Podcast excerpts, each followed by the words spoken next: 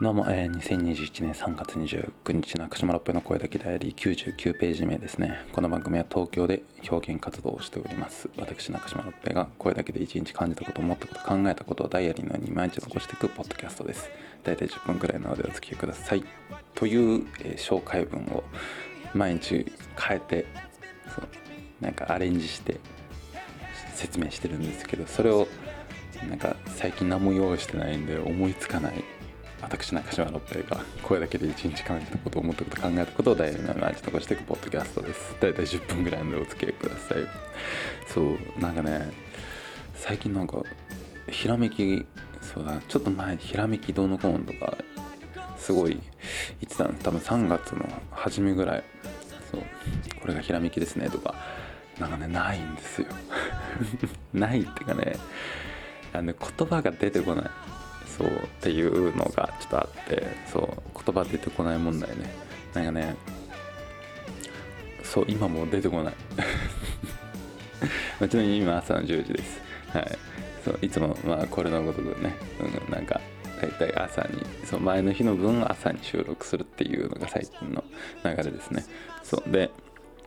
明日が100回目なんですけど、ちょっと100回目にしてはっていうクオリティなんですよね。それがね、特にね、一応昨日の、昨日の夕方に収録したんですけど、なんかもううまくいかなすぎて、ちょっとこれ99回、100回とかのクオリティじゃないわ。とんでちょっとこう そのなしにする。なんかね、最近、その原因とかもちょっとね、まあ話していけたらなっていうのはあるんですけど、言葉が出てこなくて、このパッチワークっていう言葉が出てこなかったんですよ。のでまあどういう時にパッチワークで使うかって感じなんだけどそうね。えー、っとそのエピソードも出てこない。単純に脳に負荷がかかってないんですよね。その今だからそのもともと僕表現活動でだからお笑いとか人、まあ、トークとかねあとはまあ、配信とかも、やったりとかあとはまあその執筆とかをなんかまあいろいろ最近はしているんですけれども まあお金になったことはまあほぼないんですけど でもまあ一応ぼちぼちやっております。っていうようなまあほぼフリーターの私です。一応99回目に振り返るとねそう。でもまあ最近は特に7月ぐらいにその作品を作り上げるために毎日そう執筆をしてるんですよ。昨日してないですけど。まあほぼ毎日今しているっていう。でもうななな現状だとかそのそれをしている分お笑いをやってないんですよね。でそれがだからお笑いをもともと僕だからその15ぐらいからやったんですけどでもだからそのネタを書くとか得意得意とかも好きで好きこそものの上手なれずっとこう得意になって大喜利とかも好きこそものの上手なれを得意になっていったんですけどで人前で演じるのが苦手だったりとか演じた後にそのなんだろうな受けたかどうかとかそういうのでその瞬間受けても後でこうなんか虚無感に苛まれてなんかこう気持ち面でちょっとまあかなり病むというかまあこれダメだなと思ってねやめちゃったっていうのがあったんですよね。でまあそれからだからいろいろ普通に社会を経て、ね、彼女とかも、ね、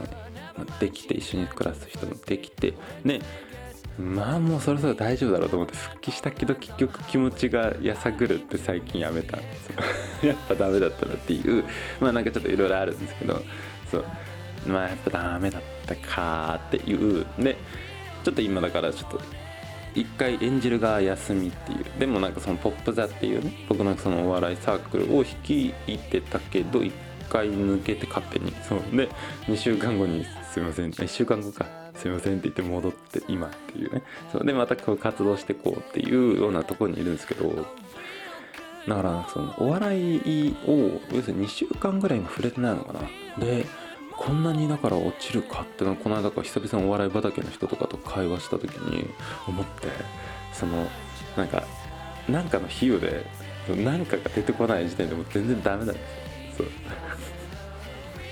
だしなんかそのなんか言い方も面白くねえし今ね。話のトーン自分でねこう声聞いてミキシングしながらなんかしっくりこねえなこの話のトーンとか思いながら。そう。でもなんかそのまあそれでだからそのまあそういうことも一つ一つ取るとねだからこう毎日こうだから話のトーンとかもこうやって毎日更新してるけど普通にただ、ね、日記として更新してるかどうかみたいなとこですよね。こういう声だけダイアリーっていう形だからただただこう声を残すだけでこうやってたらそれはまあ面白くはないですよっていうような感じだったりとかもね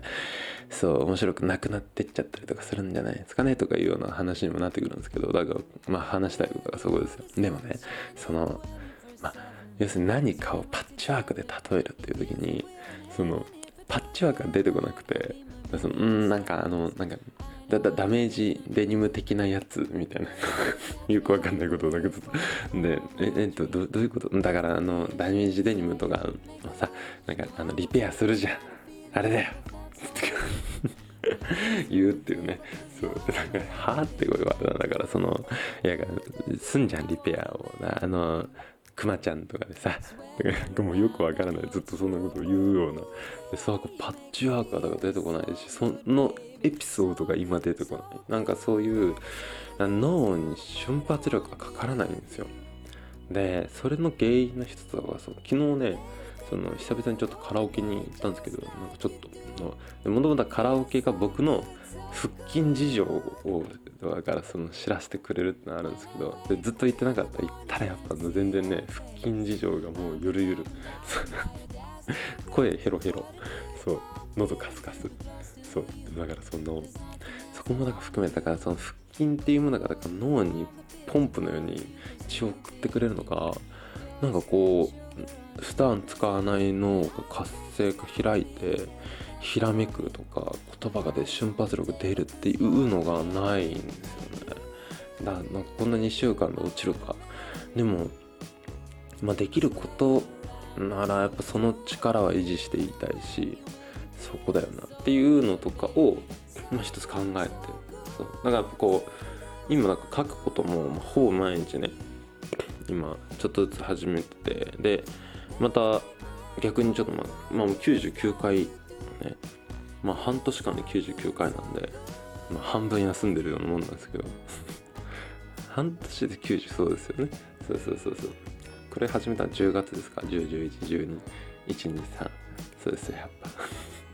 でもほぼ今毎日は続けててそうでもなんか毎日続ける中でもちょっとだから何かあったりするのかなとか何かいろいろ考えたりとかしてます。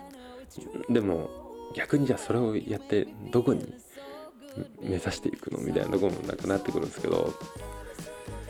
そうね最近ですねその有吉さんがもうずっと面白くて。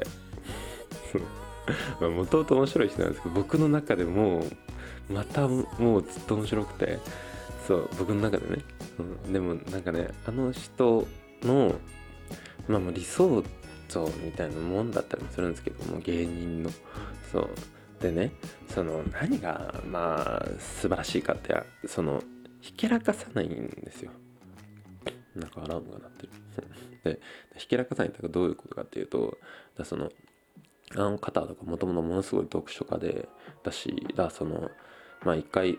落ちてでも復活してで今だからもう天下取ってるようなもんじゃないですか。でもそういうのとかもひけらかさないとかなんか自分のこう解釈自分のあれとかもなんか出さないしだから後輩芸人とかに対しての器がでかい。でで器がであの多分なんか知識量とかで言ったらもうすごい人なんですよ。でも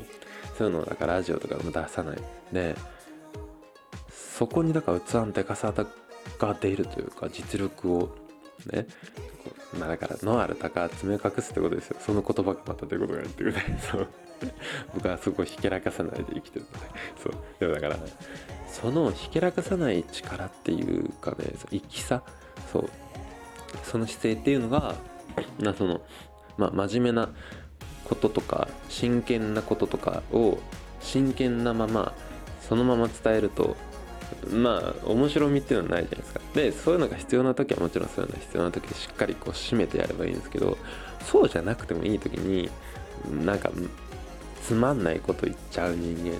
みたいのに僕は要するになりたくなかったんですね。でいうのもあってでもなんかそういうのがだからなかなかこうまあうまく子供だから分かんなくて合わない時にやっぱお笑いっていうものとかと出会ってでそのまあ自分が生きっていうのは言いたくないですけどだからそこでこうそういうのを語れるようになるみたいな。そうだそういうのが出せるようになるみたいな。いうような僕の中の経緯があったんですけどただだからそれがまたこううまくいかない合わないなんか気をてらってしまうみたいななんかようなこととかがいろいろあったりとかしたのかなっていう。